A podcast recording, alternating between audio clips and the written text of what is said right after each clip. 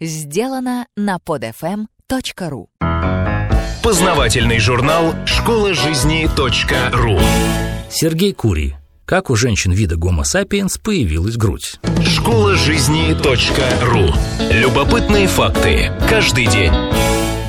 Прежде чем найти ответ на этот вопрос, попробуем задать другой – а зачем нашим женщинам такие выдающиеся достоинства? Так сказать, с биологической точки зрения. Вот у обезьян никаких грудей нет. Одни соски и только, что отнюдь не мешает им благополучно выкармливать потомство, как не мешает полноценно кормить детей и женская грудь нулевого размера. Дело в том, что вся та жировая ткань, что придает женской груди объем, в процессе лактации не принимает никакого участия.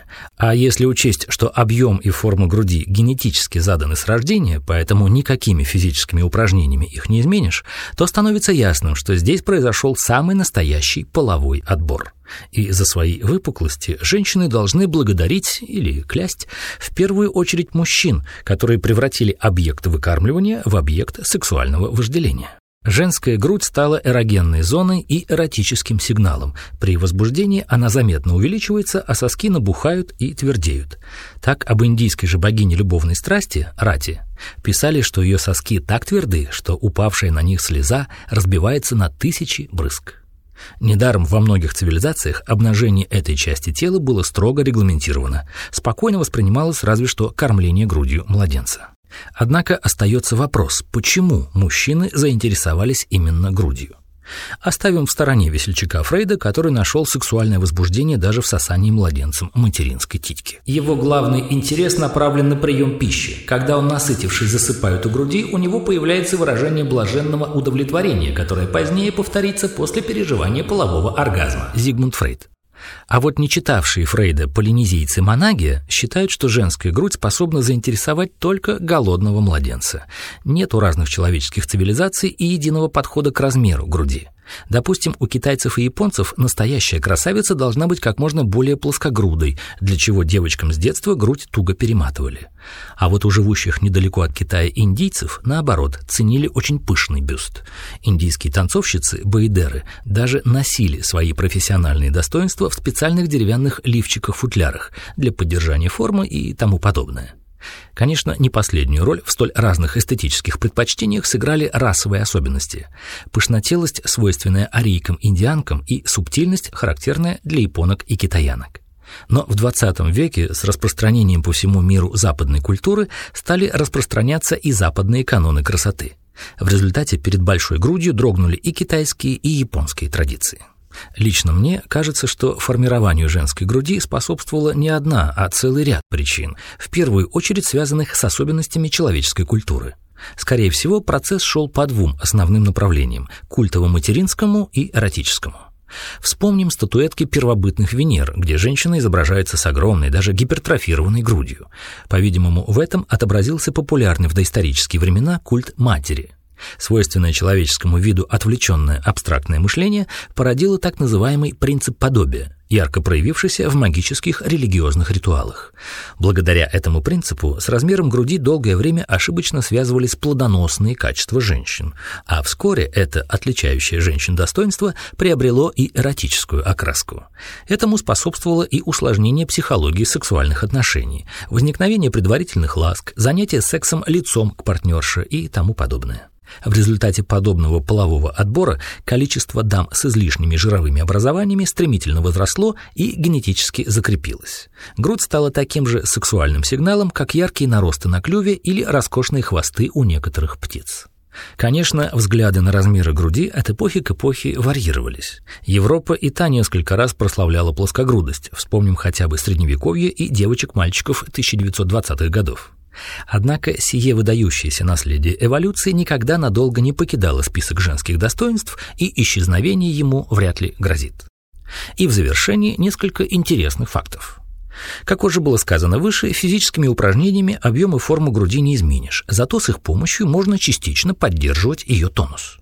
Увеличиться грудь может только после родов, но при этом она становится и более дряблой. Кстати, вопреки распространенному мнению, грудь портит не столько вскармливание ребенка, сколько сама беременность. Ведь в этот момент происходят гормональные изменения, увеличивается вес и значительно растягиваются ткани. Когда Гетеру Фрину осудили за богохульство и развращение лучших афинских мужей и уже готовы были вынести смертный приговор, ее адвокат в отчаянии сдернул с нее платье. Увидев, сколь божественно прекрасна грудь подсудимой, судьи усомнились в ее порочности и оправдали. Средневековые каноны груди прекрасно иллюстрируют строчки латинской комедии о трех девушках XII века. Девушки груди свои нередко бинтом пеленают, ибо для взгляда мужчин полная грудь не мила. Но не нуждалась в бинтах предо мною представшая дева. Грудь ее малой была в скромной своей полноте. Долгое время уместной обнаженную грудь изображали только на картинах с античными сюжетами или у кормящей Девы Марии. Это привело к тому, что картины заполонили Дианы, Венеры и Мадонны. Вид груди последней вряд ли вызывало у зрителя набожные чувства, в которых современники узнавали вполне конкретных красавиц, зачастую жен и любовниц привилегированных особ. Как только не называли женскую грудь поэты и писатели галантной эпохи. Мысом блаженства, венериными холмами, алебастровыми горами любви, поднимающимися копьями, хорошенькими шариками с розовыми ягодками, литаврами Купидона и даже яблочными варениками. О нравах этой эпохи хорошо свидетельствует выражение, что легче коснуться груди женщины, чем завоевать ее сердце. если верить братьям Ганкурам, в конкурсе на самую лучшую грудь, который проходил в Версале, победила королева Франции Мария Антуанетта это. Кто бы сомневался. Затем мастера даже сделали чашу в форме груди своей королевы. В 2006 году знаменитая «Свобода на баррикадах» кисти Делакруа смутила своей голой грудью министра образования Турции, и он потребовал убрать ее из учебников.